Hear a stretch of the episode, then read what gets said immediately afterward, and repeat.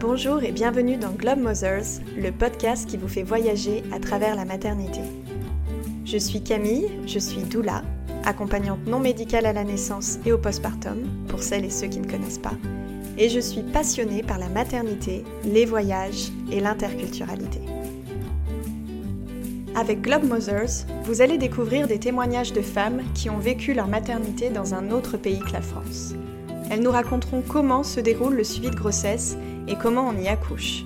Elles nous parleront aussi de leur vécu de postpartum et ce qui est mis en place pour elles et le coparent à la naissance du bébé.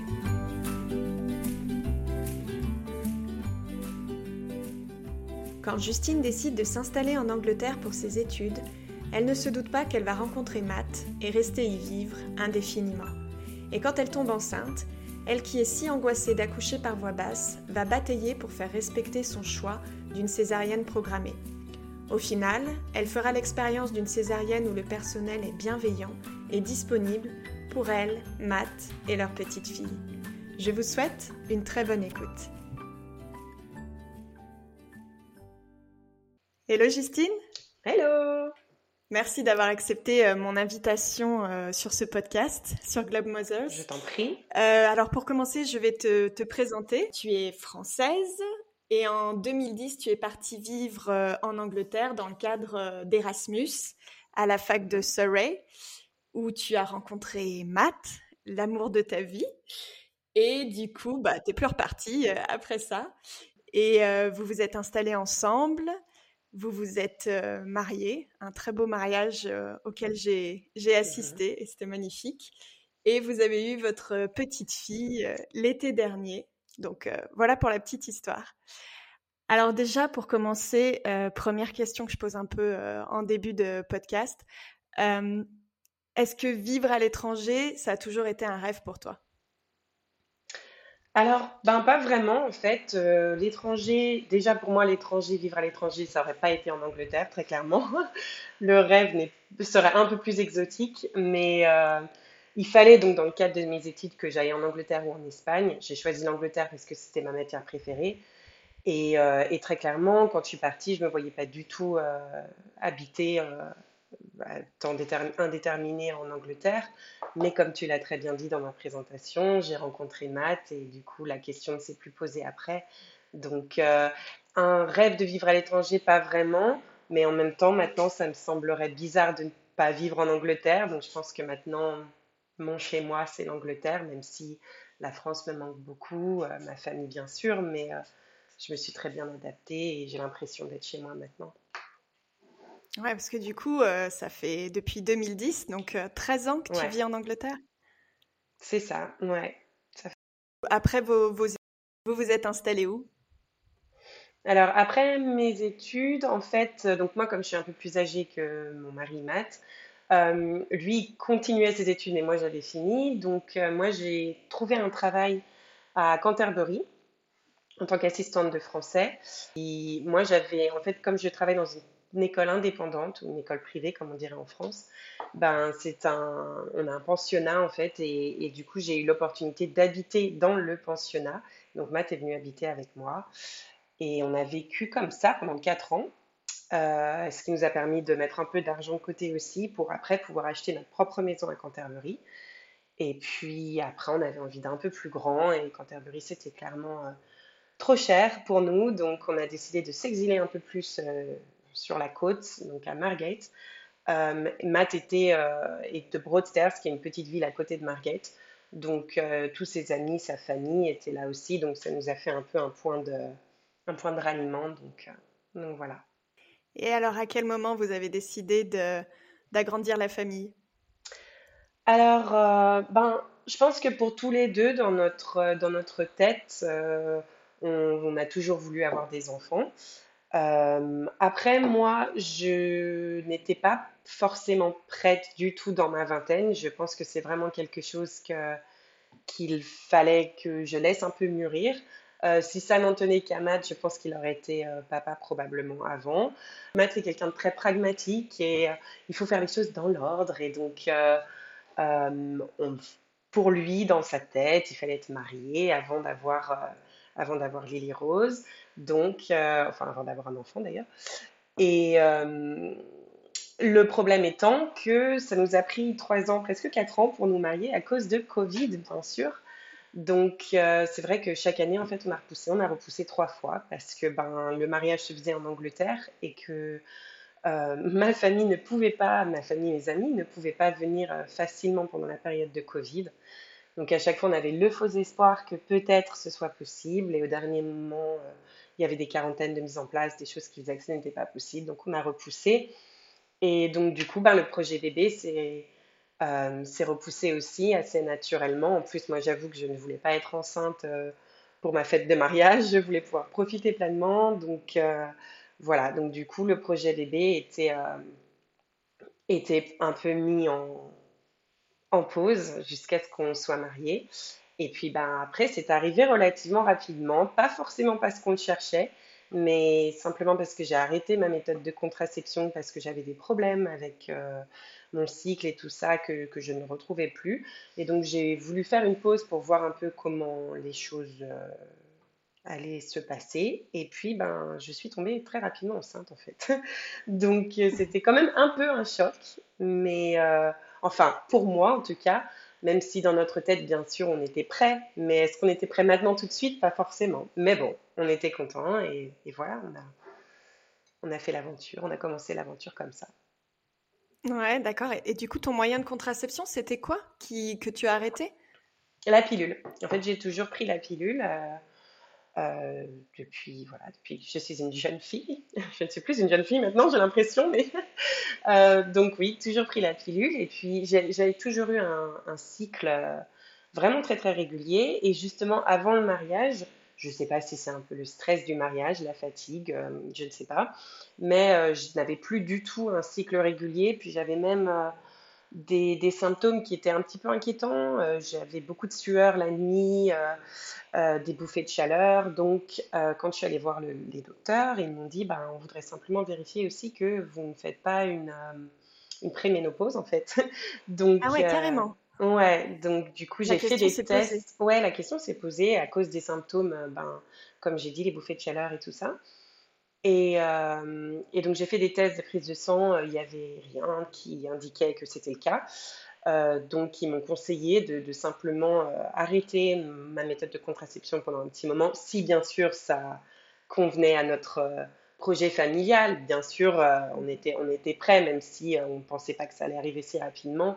Du coup, donc j'ai arrêté pour cette raison et je suis tombée très rapidement enceinte. ok. Et alors, comment tu l'as su? T'as fait un test de grossesse? J'ai fait un test de grossesse euh, parce que parce que en fait le mois précédent j'avais j'étais retombée sur un cycle qui me paraissait normal j'avais des règles normales je n'avais plus trop de symptômes et donc le mois d'après euh, arrivé au moment normalement selon mes calculs au moment où je devais avoir mes règles je n'ai rien eu et puis j'étais particulièrement fatiguée vraiment très très fatiguée comme une envie de, dormir constante. Et j'ai eu une ou deux nausées, donc je me suis dit, ok, bon, puisque j'ai pas pris la pilule pendant un petit moment, on va peut-être vérifier. Et d'ailleurs, j'étais tellement persuadée qu'en fait, ça n'allait pas être le cas parce que, voilà, je ne sais pas pourquoi dans ma tête, je pensais vraiment pas que ça allait être le cas parce que j'avais pas essayé, j'avais pas calculé quand est-ce qu'il fallait particulièrement, euh, voilà. Donc je l'ai fait sans maths en fait. je suis rentrée un jour, j'étais en, je travaillais et c'était un soir où j'étais de, duty dans mon internat. Je suis rentrée tard et euh, j'ai dans les toilettes fait un test. J'en avais un dans ma salle de bain et, et voilà. Et là, quand j'ai vu que c'était positif, je me suis dit waouh, ok, voilà. Et donc, euh, quand Matt est rentré, qui lui rentrait d'une soirée avec son, avec son boulot, bah, je, lui, je lui ai annoncé. Voilà. Et alors, comment, comment il a réagi, lui? Eh ben, sa réponse était tellement anglaise, il a dit Oh my God, oh my God Voilà, à plusieurs reprises. Et puis après, il était très content. On était un peu tous les deux choqués, genre What? Vraiment? Mais on était quand même très contents et tout excités. Ah oui, j'imagine. Quelles sont les étapes après le, test de grossesse? Alors, une fois que tu fais un test de grossesse, donc euh, on te demande d'en faire un deuxième. Donc euh, normalement, ce que tu es censé faire, c'est appeler ton docteur, dire que tu penses être enceinte il te conseille ou il te demande si tu as fait deux tests de grossesse. Moi, c'était le cas, j'en ai fait deux pour vérifier. À partir de ce moment-là, tu dois t'enregistrer, donc tu ne fais aucune prise de sang, tu dois t'enregistrer en tant que, femme enceinte, en fait. Et à partir, une fois que tu as fait cet enregistrement, tu reçois ta date de première échographie, qui est donc dans les 12 semaines. Donc c'est vrai qu'il se passe quand même beaucoup de temps, entre-temps, justement, sans avoir fait de prise de sang ni rien. après, tu peux en faire de façon privée, mais de par la NHS, donc qui est le, système de santé publique anglais, euh, il n'y a, a pas de prise de sang qui, est offerte en fait. Donc tu découvres euh, au moment de ton, de, de, ton échographie, à la 12e semaine environ, euh, si tu as bien un, un, petit bébé dans ton ventre. Ah ouais, 12 semaines, c'est mm. c'est hyper long. Et quand tu dis, le médecin te dit ça, c'est ton médecin, c'est ton gynécologue, c'est un généraliste non. Alors, en Angleterre, en fait, on n'a pas de, médecin, de, gynécologue. Ça ne fait pas partie du, suivi euh, euh, traditionnel. En Angleterre, en fait, tu ne vois un gynéco que si tu es, euh, que si tu as un problème particulier et que ton docteur référent, justement, te fait une référence pour aller voir un, un, gynéco. À aucun moment, d'ailleurs, au moment de ma grossesse, j'ai vu un gynéco. ok. Donc tu vois un, premier médecin quand même qui te dit on se voit dans 12 semaines Alors, en fait, toujours, même au, moment de l'échographie des 12 semaines, tu ne vois toujours pas de médecin. La personne qui te fait ton échographie te dit oui, euh, voilà, vous êtes bien enceinte, euh, tout a l'air normal de à première vue. Et ensuite, tu vois ta sage-femme. Donc, à partir du moment où ta grossesse a été validée par la personne qui te fait ton échographie, tu passes donc sur une liste pour voir une sage-femme. Et là commence euh, le suivi avec la sage-femme qui se fait de manière euh, régulière? Qui se fait de manière très régulière, j'avoue. Il me semble que c'était toutes les trois semaines. Euh, si tu as une grossesse à risque, alors tu vois dans ce cas-là un obstétricien, tu vois un médecin plus souvent. Mais moi, ça n'a jamais été le cas. J'ai vu personne du corps médical, on va dire, à part des sages-femmes. Et une sage-femme en Angleterre, c'est pas comme une sage-femme en France, c'est-à-dire que ce n'est pas la personne qui t'accouche, c'est la personne qui t'accompagne vraiment à euh, l'accouchement. Tu veux dire qu'elles ne euh, sont pas présentes à l'accouchement, les sages-femmes? Non, non, pas, pas ma sage-femme qui de suivi en fait. Il y a des, il y a des sages-femmes dans la salle, mais ce sont des, des dames qui ont eu des, des qualifications particulières pour faire partie euh, d'un accouchement en fait qui aident le chirurgien. Ce, ne sont pas les sages-femmes que tu vois euh, dans ce qu'on appelle le community center, euh, qui sont là pour l'accompagnement, mais qui n'ont pas de fonction médicalisée, on va dire. Ok, il y a le suivi, euh, les sages-femmes de suivi et les sages-femmes qui sont là à l'accouchement, et c'est deux choses différentes. Différentes, ouais, exactement. Elles s'appellent en fait toutes les deux des midwives, mais voilà, je pense qu'il y a surgery midwife et juste normal. Juste midwife. ok. Et je t'ai pas demandé du coup, euh, est-ce qu'il faut s'inscrire rapidement dans un hôpital, une maternité euh? Alors, ça dépend. En fait, chaque département est différent. C'est, si tu accouches à Londres, les choses vont se passer différemment parce que tu as beaucoup plus d'hôpitaux. Moi, là où j'habite, c'est dans la région du Kent, c'est-à-dire dans le sud-est de l'Angleterre. Il n'y a pas en fait énormément d'hôpitaux qui, qui ont un service de maternité. Il y en a deux. Donc, il y en a un à Margate, ce qui tombe bien car c'est dans la ville où j'habite, ou un à Ashford, qui est à peu près à 45 minutes, une heure de là où j'habite. Bien entendu, j'ai choisi Margate de par sa proximité. Et il y a une différence, euh, ces deux hôpitaux publics? Ces deux hôpitaux publics, euh, il n'y a pas de différence dans le sens où euh, quand j'ai fait des recherches et en parlant avec des gens. Les deux ont une réputation absolument catastrophique, ce qui était quand même très stressant à la base. J'avais l'impression de devoir choisir entre deux hôpitaux où de toute manière les choses allaient mal se passer, très clairement. Pour la petite histoire, il y a eu, euh, c'est des hôpitaux qui ont fait lieu de vraiment d'études particulières dans les dix dernières années parce qu'il y a eu euh, énormément de, enfin 45 décès de bébés qui ont été, euh, qui ont été jugés euh, évitables. beaucoup de cas de préjudice, enfin vraiment des choses hmm. qui font assez peur. Et donc, ce sont des hôpitaux qui ont été mis sous ce qu'on appelle special measure, donc mesures mhm. particulières. Mesures spéciales. Mesures spéciales, ouais, pendant les quatre dernières années, il me semble. Euh, et donc, euh, voilà, parce que les choses devaient vraiment s'améliorer, parce que c'était vraiment jugé comme étant euh, une situation catastrophique. le problème étant, comme en France maintenant, le manque de personnel, bien sûr. Donc, quand il a fallu que je choisisse, ben, voilà, j'ai choisi vraiment la proximité. après, beaucoup de gens m'ont rassuré en me disant, bon, il y a eu beaucoup de ben, de contrôles qui ont été faits, notamment, donc les choses naturellement se sont améliorées. Je t'expliquerai ça après, mais effectivement, mon expérience à l'hôpital, en tout cas, a été une, expérience euh, relativement plaisante, si on peut dire. donc, euh, du coup, je me suis dit, bon, bah, de toute manière, je n'ai pas le choix, hein. je n'ai pas 25 euh, 000 livres pour accoucher, c'est à peu près le prix que ça coûte pour accoucher de façon privée en Angleterre, dans un hôpital privé. Euh, donc voilà, quelles sont les options? J'en ai pas beaucoup. ouais. Alors, tu dis quand même qu'il y a une option euh, privée. Oui. Donc, il y a des, cliniques privées euh, un peu partout au Royaume-Uni? Il y a beaucoup de cliniques privées à Londres, mais voilà, c'est un minimum de 25 000 livres, ce qui fait à peu près 30 000 euros pour avoir un suivi complètement privé au moment de sa grossesse. Et ça, c'est pas c'est pas remboursé par euh, les mutuelles, les assurances Non, euh? non c'est vraiment une somme d'argent qu'il faut avoir et payer, euh, être prêt à, payer. Hmm. Est-ce qu'il y a des maisons de naissance comme en France où vraiment tu accouches de manière physiologique et c'est les sages-femmes qui t'accouchent? Est-ce qu'il y a des choses comme ça? Alors, la NHS propose ce genre d'accouchement maintenant, sachant que donc, quelques mois avant euh, euh, la date d'accouchement, euh, on te demande de faire ton plan d'accouchement. Donc, tu parles avec ta sage-femme de comment est-ce que tu aimerais envisager ton accouchement. Avant ça, tu as déjà établi normalement si tu vas accoucher par voie basse ou si tu vas avoir une césarienne. À moins qu'il y ait eu un problème particulier qui s'est développé et que les docteurs te disent non, bah, on, conseille une césarienne par exemple.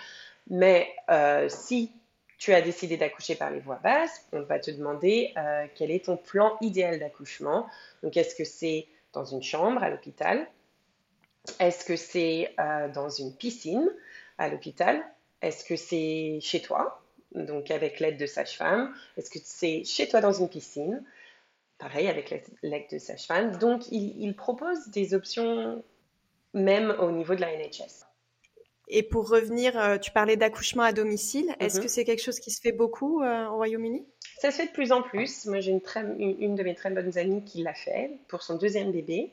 Donc oui, on en entend de plus en plus. Euh, en tout cas, on entend vraiment de plus en plus de personnes qui décident d'accoucher dans une piscine à l'hôpital. Mais c'est vrai que les accouchements à domicile se développent aussi beaucoup. Hmm. Ok. Et pour revenir sur ton suivi, tu as eu combien d'échographies pendant ta grossesse? Alors pareil, donc euh, la NHS offre, je dis bien offre parce que c'est le terme qu'ils utilisent, ils, offrent deux échographies pendant la grossesse. Donc une à 12 semaines et une à 20 semaines. Et après, plus rien, ce qui est, quand même très long. Euh, l'échographie des 20 semaines, c'est ce qu'ils appellent, un nom horrible, c'est ce qu'ils appellent euh, l'échographie des anomalies. Donc c'est euh, vraiment l'échographie médicale, donc pour savoir si il y a des chances que ton bébé ait des maladies vraiment très sérieuses. donc c'est vrai que ça c'est pas une expérience très plaisante. Il faut savoir que toutes les échos faites avec la NHS ne sont pas des échos très plaisantes. Les gens ne sont pas là pour faire euh, mettre des paillettes dans tes yeux et te dire super expérience, voilà, vous allez avoir un garçon, une fille. Pas du tout. C'est vraiment juste euh, des termes médicaux qui te sont lancés, tu ne comprends rien parce que ben tu ne fais pas partie du métier, tu demandes toutes les 5 secondes, mais, mais tout va bien, mais tout va bien. Et ils te disent oui, oui, tout va bien. Mais voilà, tu as une petite photo si tu as de la chance. Euh, mais c'est tout quoi. Ils vont pas passer 5 minutes à essayer de trouver un bon angle pour te faire une belle photo. Euh, c'est vraiment très, euh, voilà, le minimum. Mécanique. Voilà, mécanique. Est-ce que ton bébé va bien? Oui ou non? Est-ce qu'il y a un problème? Oui ou non? Euh, C'est tout. Après, avec Matt, nous, on a décidé de faire des échographies privées, donc qui ne coûtent pas forcément très très cher, qui ont coûté environ 90 livres, euh, ce qui fait l'équivalent d'à peu près euh, une centaine d'euros. On en a fait deux de plus, donc moi j'ai quatre échographies au, final, donc deux avec la NHS et deux privées notamment celle des 16 semaines où tu découvres le sexe de ton bébé. Donc, on m'a dit plusieurs fois qu'à l'échographie de la NHS des 20 semaines, parfois, ils ne te disent même pas le sexe de ton bébé, si euh, le bébé n'est pas dans la bonne position ou quoi. Ils ne cherchent vraiment pas à, savoir. Euh, c'est une perte de temps pour eux. Ils ont des rendez-vous. Enfin, tu as vraiment 10 minutes dans la salle. Euh, c'est vraiment la chaîne. Donc, euh, il se peut que même à ce moment-là, tu ne découvres pas le sexe de ton bébé. Donc, nous, vraiment, à partir du moment où on a su que c'était possible de savoir le sexe, donc 16 semaines, on a décidé de faire une échographie privée pour savoir. Et donc, voilà, on a su qu'on allait avoir une petite fille. Ouais, vous aviez hâte de savoir. Oui, moi, j'avais vraiment hâte de savoir. Euh, étant quelqu'un d'assez anxieuse, déjà, la grossesse est source de pas mal d'anxiété.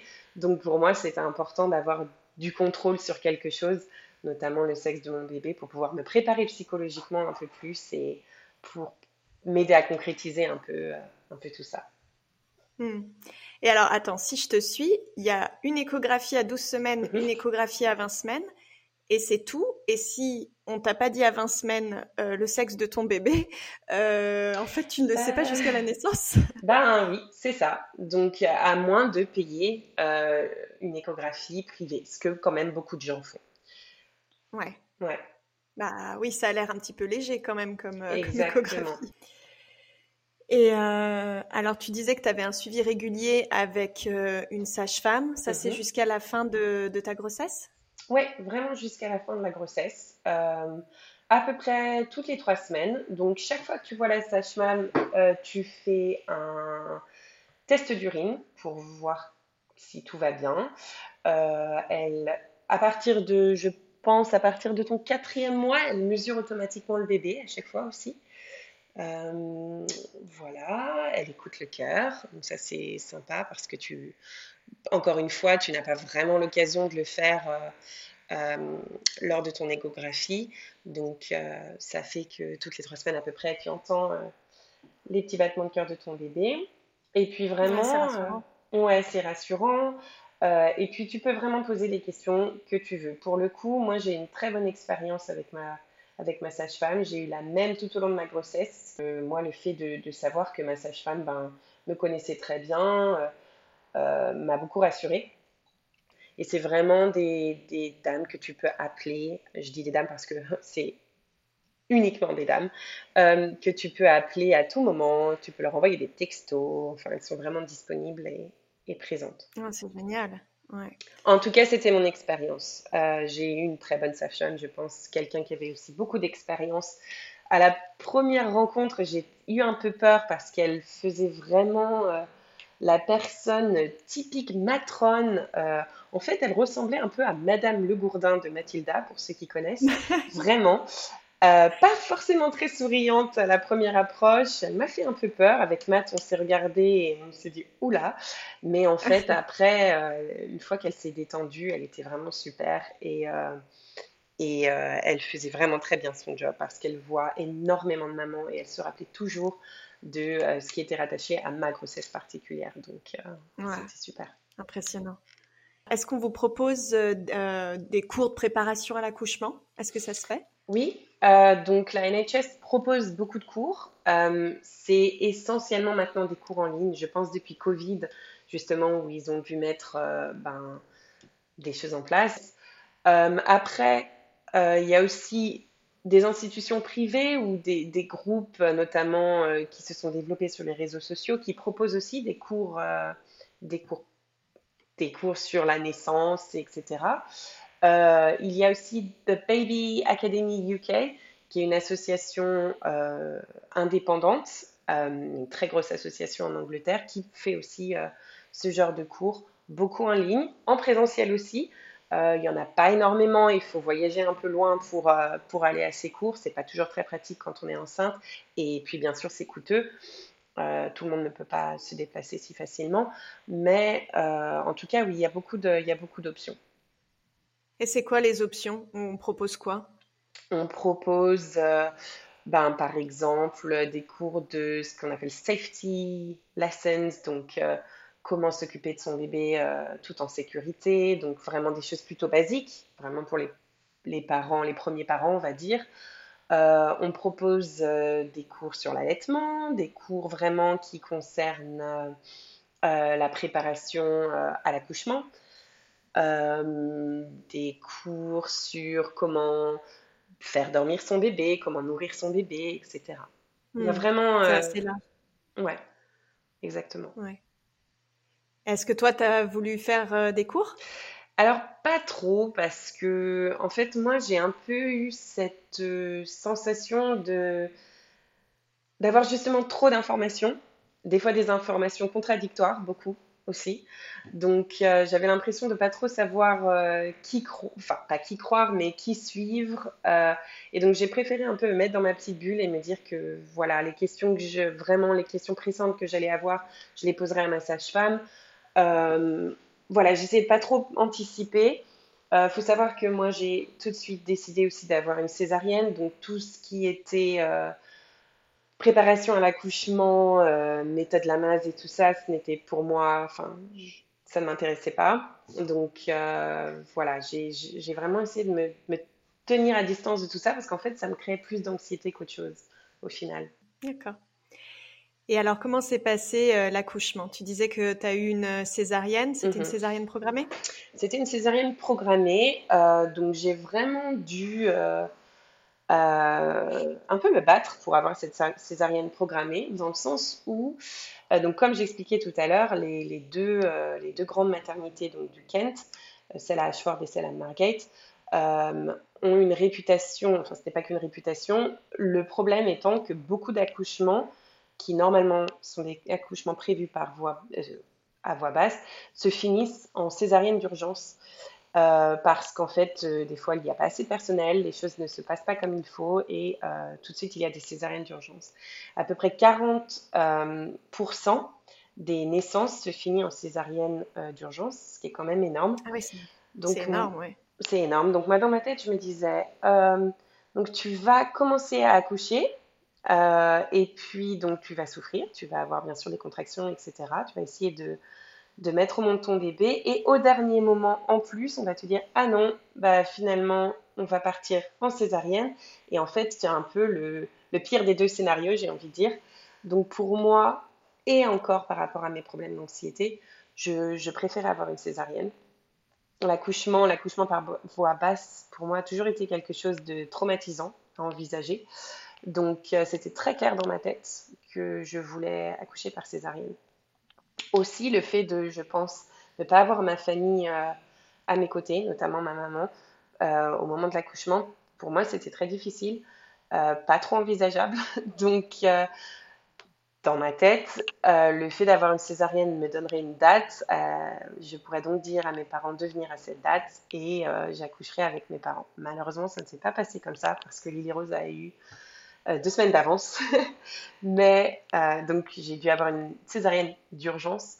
Euh, mais voilà. Mais donc dans l'idée, c'était ça. Je voulais avoir une césarienne. Et j'ai vraiment donc dû convaincre les médecins de me faire une césarienne parce que bien sûr, ils veulent faire descendre leur quota de taux de naissance par césarienne. Donc quand tu arrives et que tu dis voilà, je veux une césarienne d'entrée de jeu, ils disent hum, hum, non. Pourquoi? On va essayer de faire une naissance normale. Sauf que je me suis renseignée, et vraiment, on dit normal. Hein. Euh, c'est dingue. Et euh, sauf que je m'étais renseignée donc euh, avant, et donc ça fait partie des droits humains de choisir sa méthode de naissance. Donc à partir du moment où j'ai dit donc au docteur non non moi je veux vraiment accoucher par césarienne et c'est mon droit. Au départ il m'a dit non vous n'avez aucune condition médicale qui font que vous devait nécessairement accoucher par césarienne.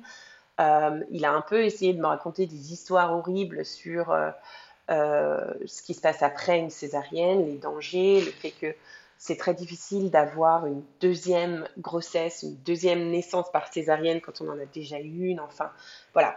C'était un peu, si je l'écoutais, c'est sûr que si, si tu n'es pas trop sûr de ton choix ben, et que tu es un peu influençable, tu changes complètement d'avis tout de suite, je pense. Euh, moi, j'ai eu la chance d'être allée à ce rendez-vous avec Matt, qui lui aussi savait à quel point c'était important pour moi d'accoucher par césarienne et qui m'a aussi aidé à ce moment-là à euh, faire passer mon, mon, point de vue. Euh, parce que je pense qu'encore une fois, quand tu es toute seule, que tu n'as pas forcément de soutien de personne avec toi, et qu'en plus, ben voilà, quand tu es enceinte, c'est la première fois, tu sais pas trop ce qui se passe, on te dit euh, non, mais ça va être tellement douloureux, ça va mal se passer, c'est vachement plus risqué. Forcément, tu as tendance à dire ok. Euh, mais donc, nous, on a été assez forts sur ça et j'ai vraiment poussé. Et à la fin, il a dit bon, je vois que je vais pas pouvoir vous vous convaincre. Donc, euh, ok, je mets ça dans vos notes que vous accoucherez par césarienne. Fou. Ah bah quand même. voilà. Mais c'est bien, c'est bien que tu été sûr de tes droits, c'est bien que que Matt et toi euh, vous soyez défendus, mais comme tu dis, c'est pas simple et, et en période de, de, grossesse où on se sent tellement vulnérable, euh, effectivement, je pense qu'il y en a beaucoup mm. qui qui poussent pas. Et euh, donc Lily Rose a décidé de venir euh, un peu plus tôt euh, que prévu. Mm-hmm. Comment ça s'est passé? Eh bien, donc elle est venue deux semaines plus tôt que prévu, sachant que j'ai commencé le travail le jour de mon anniversaire. elle est née donc le jour après, après moi. moi, je suis née le 26 juillet, elle est née le 27. Donc, le 26 juillet, ben, je fais ma vie. je fête mon anniversaire, euh, Matt travaillait, mon mari travaillait, donc je fête mon anniversaire avec euh, euh, ma belle-mère et ma belle-sœur qui gentiment m'ont amené dans un restaurant, on a passé un super bon moment. Et puis, ben, en fin de journée, je commençais à me sentir un peu mal, j'avais un peu des nausées. et puis, j'ai eu vraiment une diarrhée vraiment très très forte. et je me suis dit, ah ben, c'est quelque chose que j'ai mangé au restaurant. Je pense que quelque chose n'est pas bien passé. Avec Matt, on devait aller encore une fois au restaurant pour le dîner, cette fois euh, le soir. Et je lui ai dit, franchement, je, me sens vraiment pas top. Euh, ça ne te dérange pas qu'on repousse, on ira demain. Et donc, euh, ok, très bien. Je, me rappelle, je mange un bol de riz avec du jambon, me disant, ça va, ça va me faire aller mieux. je me couche, je passe relativement une bonne nuit. Je me réveille le lendemain, je me sens mieux dans le sens où je n'ai plus la nausée. Mais au moment où je sors de mon lit, je sens euh, de l'eau euh, qui, voilà, de l'eau qui, tombe, qui coule entre mes jambes. Et donc là, je me suis dit, euh, eh bien, est-ce que je suis en train de perdre les os?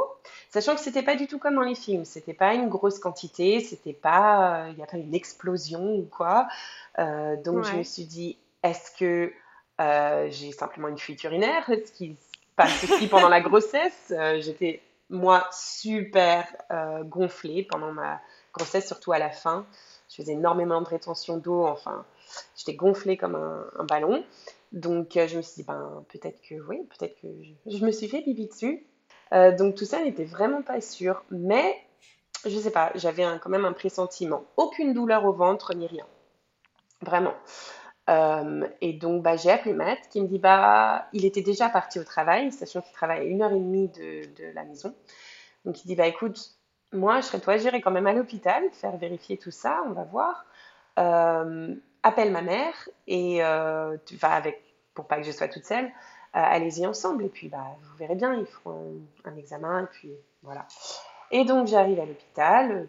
Euh, ils n'entendent pas de contraction particulière, mais ils allaient me faire donc un, examen vaginal qu'ils ont fait. Et là, ils ont dit Ah oui, non, effectivement, c'était bien vos os. Il y a vraiment beaucoup d'eau, mais qui est un peu coincée dans votre cervex en fait. Et là, ils me disent Ben. Euh, vous avez le choix, votre, votre date d'accouchement est dans 10 jours. Si vous voulez, vous pouvez continuer à attendre et garder la même date si vous voulez que votre famille arrive. Je leur dis, mais ah bon, moi je pensais qu'une fois qu'on perd les os, euh, ben oui. voilà. Et ils ont dit, bah, pas forcément. Euh, alors il y a beaucoup plus de risques pour le bébé, mais donc si vous faites une prise de sang tous les jours, euh, eh bien vous pouvez quand même garder votre date.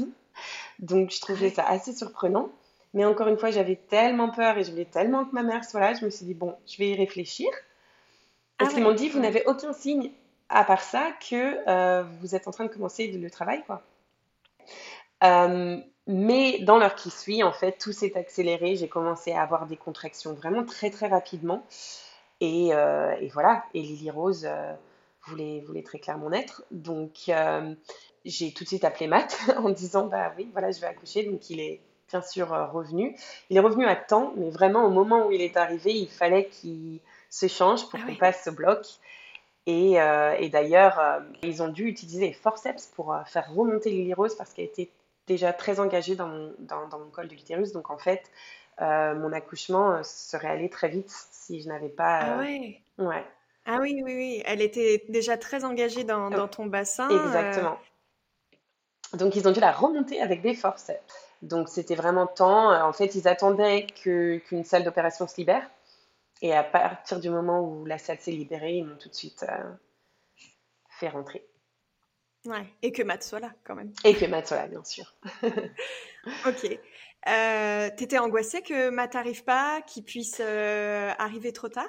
Oui, j'avoue qu'au moment où ils m'ont dit que j'allais accoucher dans la journée, probablement dans les heures qui suivent, j'ai vraiment eu un moment de panique. J'ai d'abord beaucoup pleuré parce que je me suis dit que je devais faire le deuil de l'accouchement que j'avais imaginé, c'est-à-dire euh, avec mes parents, qui j'allais pouvoir rentrer à la maison, mes parents allaient être là, ou aller pouvoir me rendre visite à, la maternité. Euh, voilà, j'avais encore euh, deux jours de préparation où j'étais censée aller à l'hôpital avec ma sage-femme qui me montrerait là où était ma chambre, qui allait m'expliquer comment allait se dérouler ma journée, etc.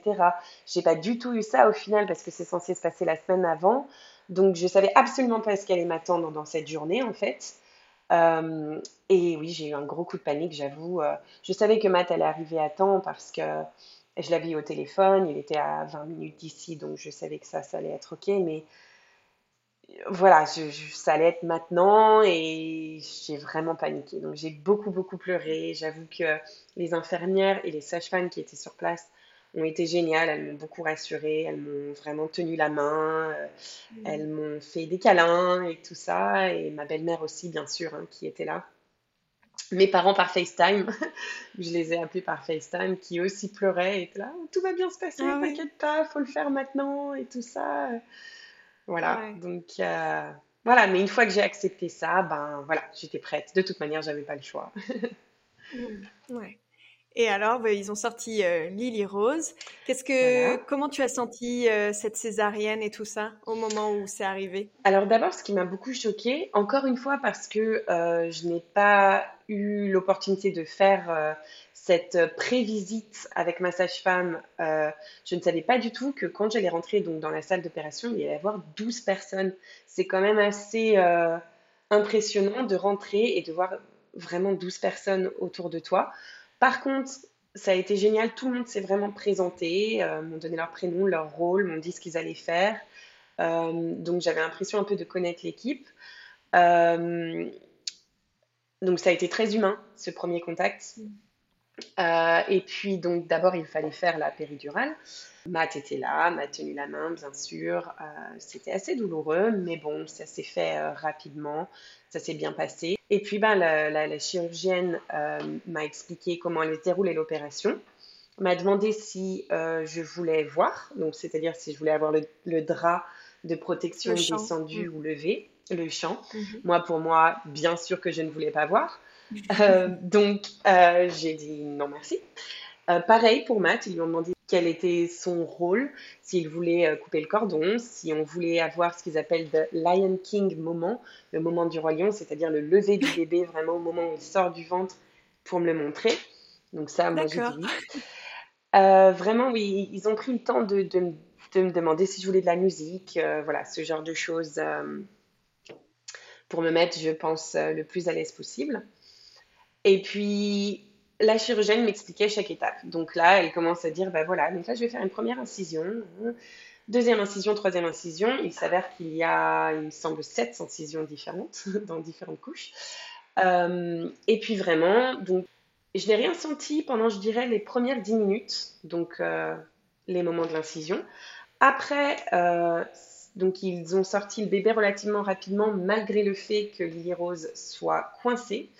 Donc euh, là, j'ai un petit peu paniqué au moment où elle a demandé les forceps. Elle a dit, elle m'a tout de suite expliqué, elle a dit voilà, euh, votre bébé est déjà un peu engagé dans votre bassin, donc il faut que je la remonte. J'ai essayé un petit peu avec mes mains, mais j'y arrive pas trop. C'est un peu plus dur, donc on va prendre les forceps, mais tout va bien se passer. Donc voilà.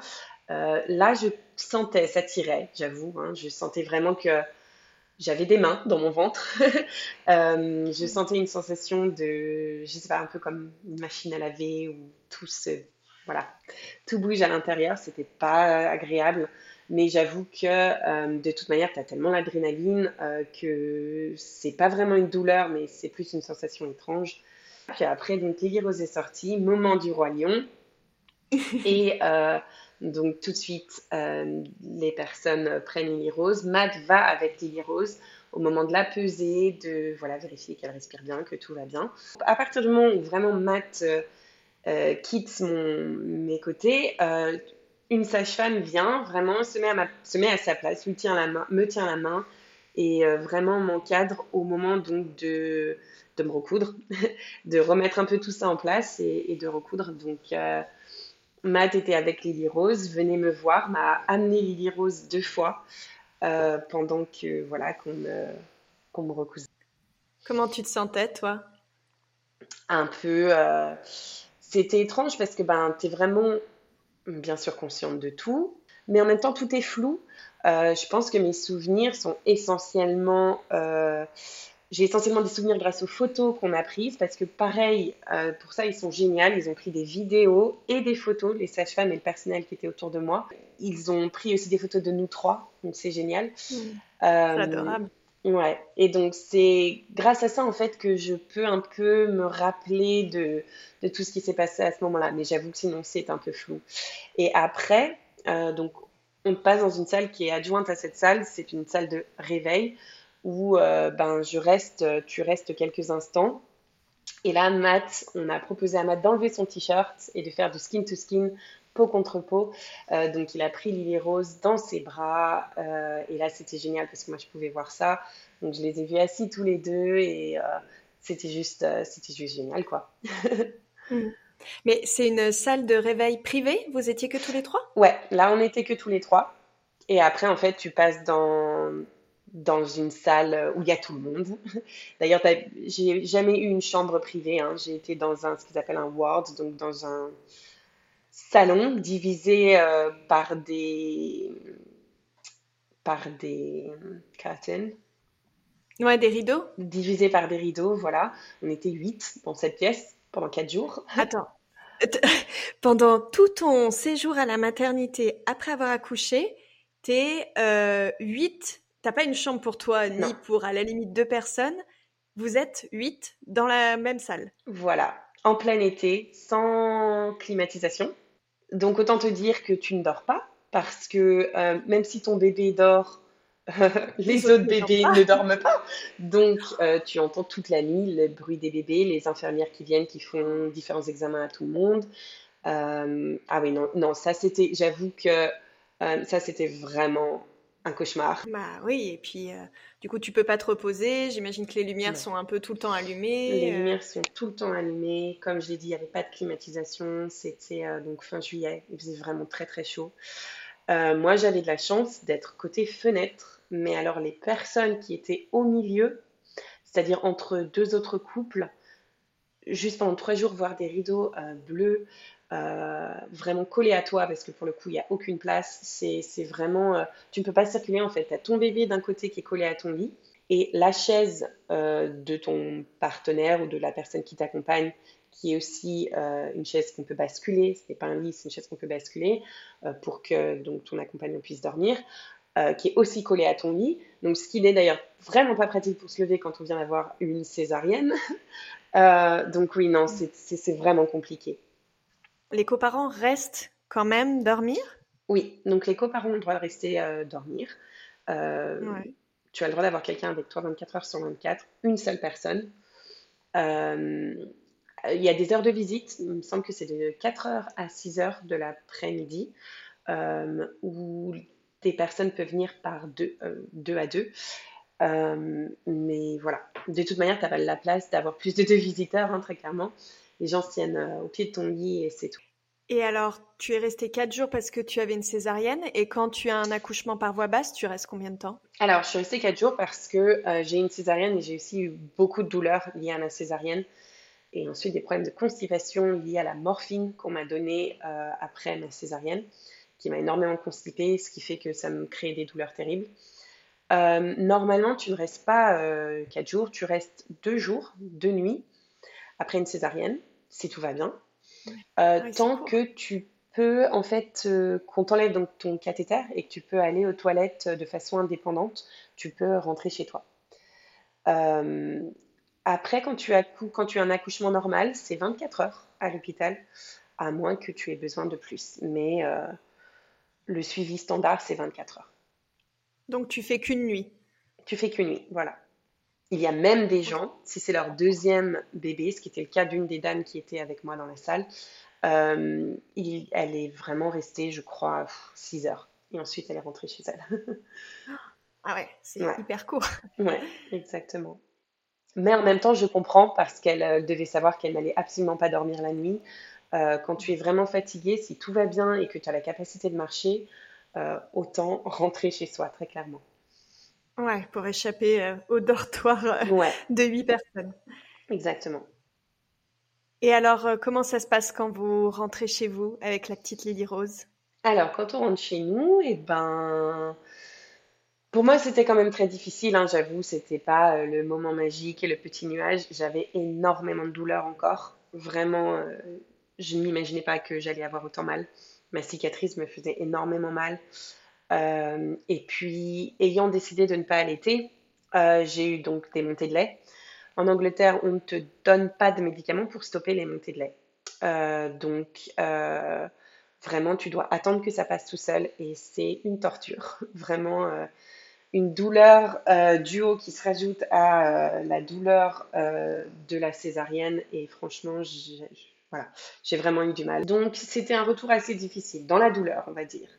Euh, mais en mm. même temps, bien sûr, euh, je découvrais mon nouveau bébé et j'étais vraiment heureuse de la voir, que tout se soit bien passé, qu'elle soit en bonne santé. Euh, voilà, donc de, ce côté-là, vraiment, je me disais que j'avais beaucoup de chance et c'était génial et je voyais que Matt prenait son rôle de, de papa plus qu'au sérieux et qu'il était déjà génial, euh, qu'il était déjà trop in love de Lily Rose, moi aussi. Mais c'est vrai que d'un niveau, euh, un niveau personnel, euh, au niveau physique, c'était vraiment difficile pour moi. Hmm. Et ta famille est arrivée quand alors? 15 jours après la naissance de Lily Rose? À peu près, il me semble 10 jours après la naissance de Lily Rose. Donc ça, c'était vraiment génial.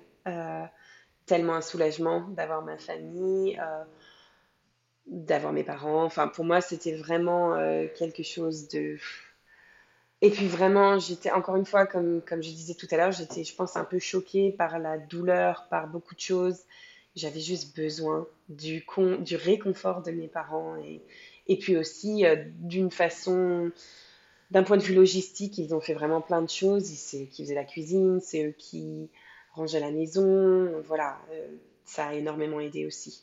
Par contre, quand ils sont partis et que Matt a repris le travail le même jour, euh, c'était un choc pour moi. Le grand, le grand plongeon. On n'a pas parlé du congé euh, paternité de, de Matt. Euh, ça se passe comment en, Angleterre? Alors, donc, tu as deux semaines qui doivent être prises dans le premier mois de l'arrivée au monde du bébé. Ce sont des semaines qui sont payées par ton employeur. Et après, ben, plus rien à part si, comme match, tu travailles pour une entreprise euh, qui propose des congés paternité. Il a le droit à trois mois de congés paternité pleinement payés. C'est-à-dire que c'est beaucoup mieux que ce que moi j'ai eu, par exemple, où je n'ai été payée à 90% que pendant six semaines, donc un mois et demi, et après ça, plus rien. Enfin, plus rien. Plus rien de mon employeur, mais après, tu reçois ce qu'on appelle le statutory pay, c'est-à-dire euh, une aide de l'État. Euh, qui équivaut à à peu près 700 euros par mois. Donc, qui n'a rien à voir avec ton salaire, j'imagine. Non. Et tu as pris ton congé maternité à partir de quand? En Angleterre, ça commence au moment de l'accouchement, le jour de l'accouchement, commence ton congé maternité. Donc, à moins que tu aies un problème médical particulier, où tu peux te faire euh, arrêter avant, mais sinon, automatiquement, ton congé commence le jour de ton accouchement. Donc, moi, j'ai eu la chance d'accoucher euh, au milieu des vacances scolaires, en fait. Donc, j'ai continué à travailler euh, jusqu'à deux semaines avant mon accouchement. C'était la fin de l'année scolaire, donc mon travail s'est fini de toute manière. Par la force des choses, j'étais en vacances. Deux semaines plus tard, j'ai accouché. Mais moi, j'ai quand même vu la difficulté de devoir euh, ben, faire des trajets, travailler six jours par semaine, euh, de longues journées en étant enceinte de neuf mois. Je ne sais pas comment certaines personnes vont jusqu'au la veille de, de leur date vraiment d'accouchement. C'est fou. Et la plupart des femmes reprennent à six semaines ou elles font comme toi, elles prennent un congé un peu plus long? Non, en fait, la plupart des, femmes euh, euh, prennent un congé maternité relativement long en Angleterre parce que euh, les crèches coûtent énormément cher en Angleterre. On est sur du à peu près 1500 euros par mois, à peu près, ce qui représente, bah, ce qui est plus que le salaire de certaines personnes, surtout quand on regarde le salaire des femmes qui est quand même encore plus bas que le salaire des hommes en Angleterre aussi. Euh, donc en fait, beaucoup de, femmes décident de sacrifier euh, leur salaire et euh, de rester à la maison avec leur bébé jusqu'à ce que la crèche devienne gratuite à l'âge des 3 ans. Et ouais, 3 ans, c'est hyper long. Donc elles, Sont, se retrouvent femmes au foyer pendant 3 ans. Voilà, mmh, vraiment. Ouais, c'est assez énorme. Et tu parles de la crèche, est-ce qu'il y a d'autres euh, options pour faire garder son enfant? Alors, il y a des nannies, euh, donc euh, comme des nounous.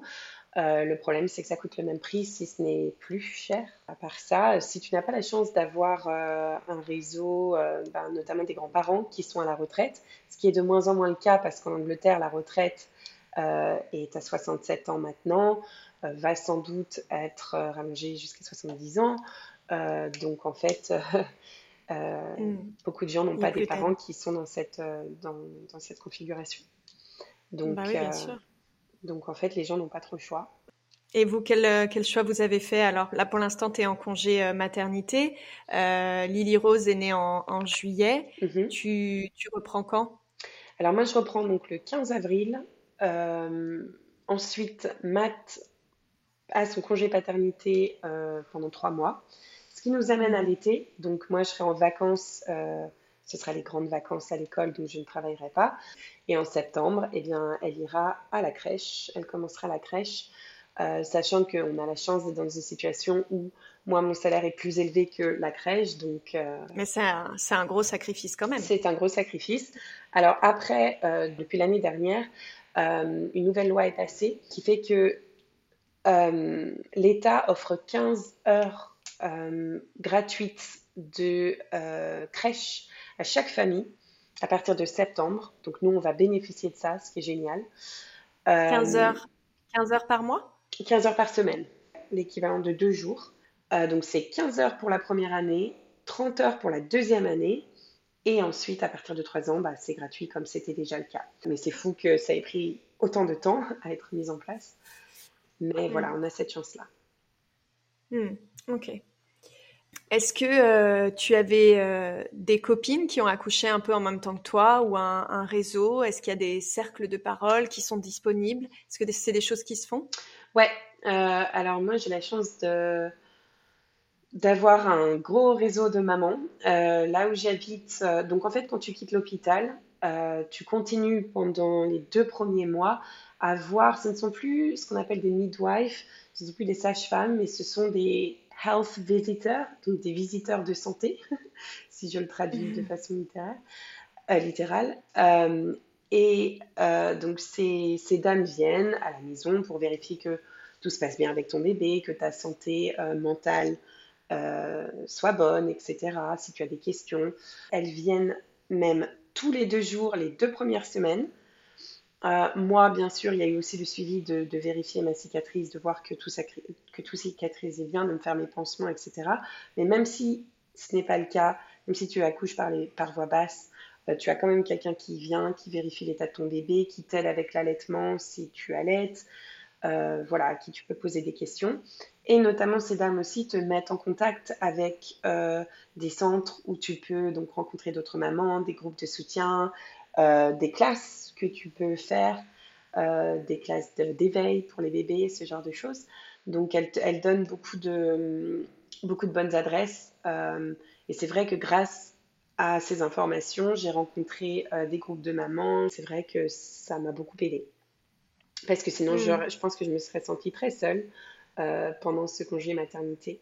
Et ça, ça m'a aidé à donner du structure à ma semaine et en même temps à parler de, des problèmes que je rencontre au quotidien avec d'autres mamans qui vivent la même chose. on a un groupe WhatsApp notamment et voilà. Donc ça, ça a été super.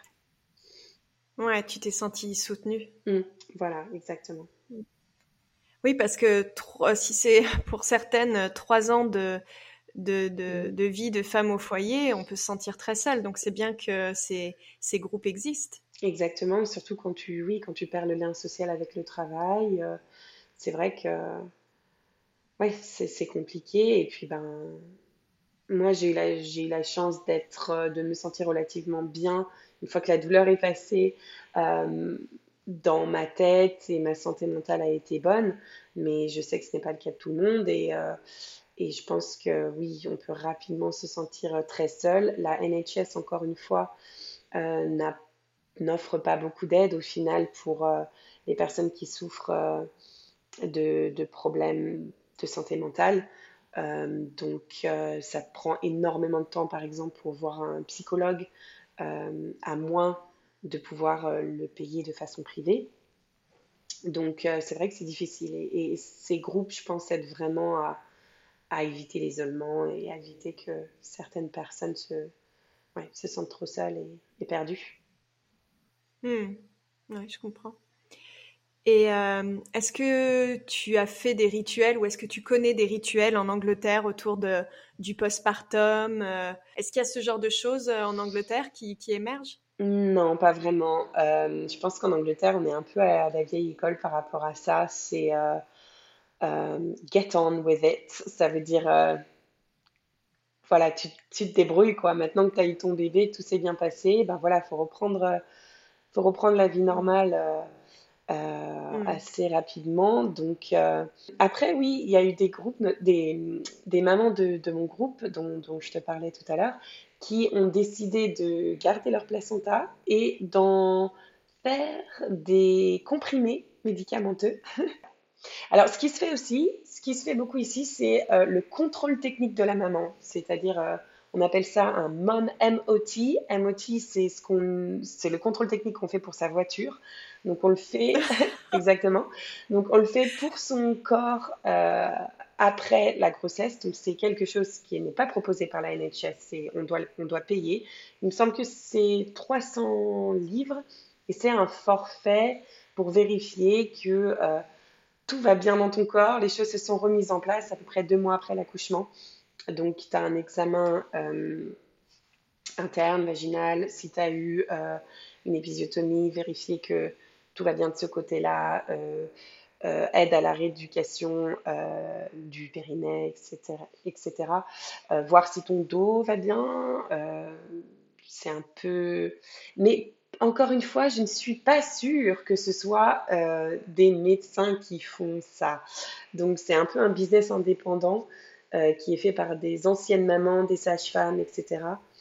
Mais pas des docteurs. Donc et euh, par rapport à ta reprise euh, du travail, est-ce qu'il y a des choses qui sont mises en place par euh, le gouvernement pour aider les femmes à, la reprise une fois que le congé maternité est terminé? Alors, on a le droit à 10 Kit Day, ce qu'on appelle Keep in Touch Day. C'est-à-dire, ce sont des, des, journées qui nous sont payées à l'équivalent d'une journée de ce qui serait notre salaire. Euh, où on peut donc euh, contacter notre employeur, nos collègues, euh, faire des réunions avec eux, poser des questions.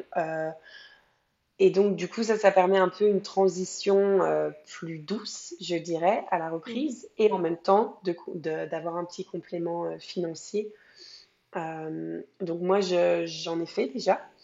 Et c'est vrai que c'est utile. J'ai notamment assisté à des cours, j'ai observé des cours. j'ai assisté à des meetings de mon département, ce genre de choses. Donc, c'est vrai que ça permet de garder déjà le contact avec ses collègues et aussi de ne pas avoir trop d'appréhension au moment où on revient, de ne pas avoir vu les gens pendant six mois ou quoi. Donc ça, c'est une bonne chose, je pense. Hmm. mais c'est pas obligatoire, c'est toi qui choisis. Euh, c'est pas obligatoire. Euh, chaque, chaque employeur est, est obligé par le gouvernement de proposer cette option, mais tu n'es pas obligé de le faire. Si tu veux euh, hmm. vraiment avoir une coupure totale avec ton travail, il n'y a pas de problème. Tu, tu ne fais pas tes kid days.